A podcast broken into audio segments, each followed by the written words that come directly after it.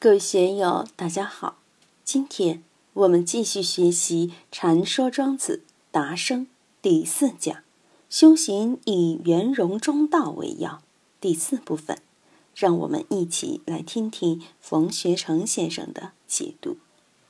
下面庄子就评论这件事了：“为智谋，曰不如肆以糟糠而错之劳之中。”庄子说：“如果我们为猪想一想。”或者让猪自己来做打算，他愿不愿意做祭品呢？要不换位思考一下，如果我给你用金饲料喂三个月，然后来斋戒十天，把你的头砍了、脚砍了，当做牺牲，你愿不愿意？当然不愿意了。与其被砍头当做牺牲，还不如天天吃点糠，随便吃点猪草，安安静静的躺在猪圈里混日子，这多舒服呢！自为谋，则苟生有宣冕之尊；死得于转损之上，据履之中，则为之。如果从人的角度而言，那也是同样的道理。我经常说，每个人都有三个生命：一个是社会生命，一个是自然生命，一个是精神生命。自然生命当然就是糟糠而错之劳之中。就是有个温饱，有份太平日子也就可以了。但是作为社会的人，为自己谋，那么我们天天想的就是荣华富贵，享有宣冕之尊，想升官发财。死得于转损之上，巨旅之中，则为之。事业成功的人，死的时候可以有很隆重的葬礼。我们看外国元首或者是很著名的人物去世时。有仪仗队前面开路，有豪华的马车载着君王贵族紧随其后，肃穆的哀乐在广场中回旋，很隆重，很气派。中国古代也有这类场面，王公贵族死后用三棺三椁装起，棺椁之上雕龙画凤，很讲究，很气派。我们看马王堆出土的棺椁，雕刻多精美，一般人就感叹：“哎呀！”人要是这样活一辈子，也很荣耀，很值得了。但是庄子意在告诉人们：生有宣冕之尊，死得于转瞬之上，巨旅之中。就是尽管你生前荣华富贵，死后装进雕饰精美的棺材，和前边作为祭祀的猪加入肩靠乎雕祖之上，有什么区别呢？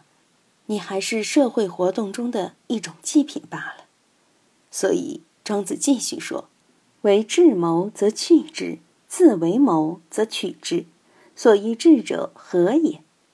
如果作为一只猪，作为一个自然之物，它当然不愿意承受人类社会的这一套，想跑回猪圈里去过它的自由日子。同样的道理，我们作为一个人，为什么却要接受连猪都不想接受的这一套呢？庄子的很多篇章里都有这类的例子。”比如《秋水篇》中，庄子钓鱼浦水，楚王派人去请庄子。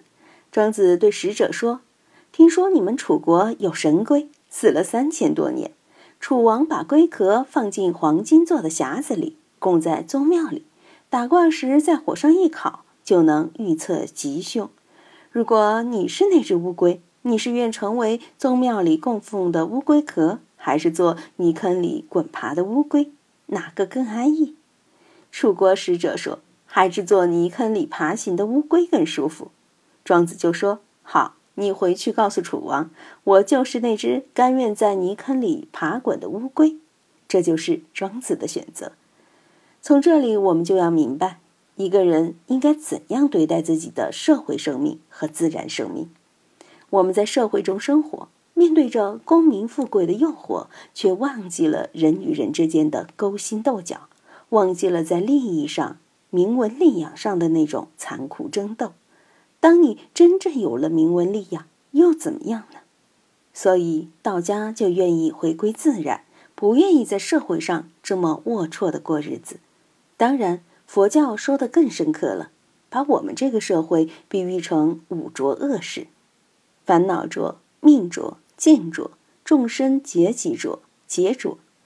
我们这个人间社会。就是由这五浊构成的，世界和谐，社会和谐，这是圣人的理想，是为政君子孜孜以求的美好愿望，也需要大家共同努力。但是，只要人的欲求不除，贪嗔痴不死，这个社会就和谐不起来。所以，古代圣贤很注重这个。我们如何面对我们所处的环境？如何面对我们自己的心境？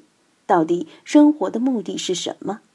总之，老庄学说、佛教学说，包括儒家学说，也都在强调这些问题。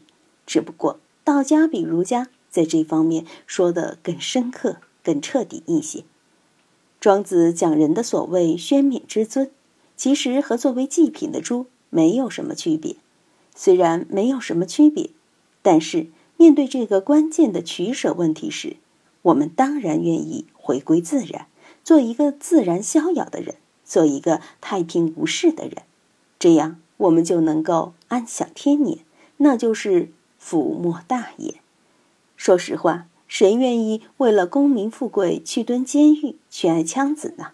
早知道做这些事会被枪毙，那谁都会后悔，都想重新来过。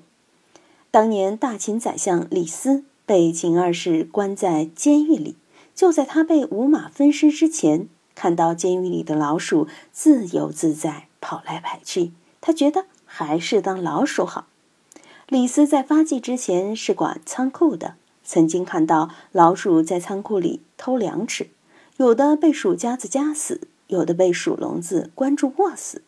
当时他觉得老鼠太可怜了。认为不能当老鼠，应该当仓库管理员，专门抓老鼠。后来他这个抓老鼠的当了宰相，但最终结局却要被灭三族、五马分尸。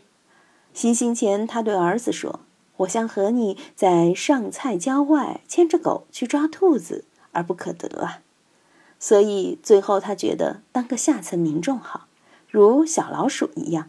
在阴沟厕所里晃过去晃过来，自由自在得多。当年崇祯皇帝在李自成进京时，对他女儿长平公主一刀砍下去，一边看一边感叹：“何生帝王家？谁让你生在帝王家里呢？”公主苦苦求情，当时长平公主还只有十六岁，拿手一打，这下成了武侠小说里的独臂神尼。崇祯砍掉长平公主一只胳膊，估计不忍心，或者来不及再砍。李自成的军队已经进了紫禁城，他只好匆匆忙忙在眉山上上吊而死。上面李斯与崇祯皇帝的故事，真让人感叹：我们在没有面对功名富贵带来的麻烦时，都向往功名富贵；当我们在功名富贵中遇到麻烦时，才开始厌恶功名富贵。才会想到，当一个田舍翁能平平静静安养天年，是多么的舒服、多么幸福的事啊！可惜很多人都悔之晚矣。我们看这一段祝宗人跟猪的对话，深不深刻？但是我们往往把它当作寓言故事看，并没有认真体会其中的道理。庄子如此深刻，甚至可以说是惊心动魄的警示，被我们轻轻放过了。实际上，很多人在风光的时候是听不进这些话的，甚至还说这不过是狐狸吃不到葡萄就说葡萄是酸的。很多人觉得庄子凭什么劝别人把功名富贵放下？庄子自己穷的吃不起饭，穿不起衣，只能站着说点酸话而已。但是，如果我们把时间的尺度放大，好好审视自己周边那些发达了的人。看他们是否真的永远发达了？这些年我也看得多了，有些发达了的人，要么是官司缠身，要么就是英年早逝，要么就是惹上抑郁症或癌症之类的麻烦。他们的生命被过度的耗费了，很多人是劳累过度而死。面对这些问题，我们应该反省一下，我们应该怎样取舍，怎样选择？这可是大事，是我们的。人生定位啊！如果我们以后能够清醒的面对社会性和自然性，能做好取舍，在功名富贵的诱惑中能保持清醒，那你这一段就没有白写。今天就读到这里。欢迎大家在评论中分享所思所得。我是万万，我在成都龙江书院为您读书。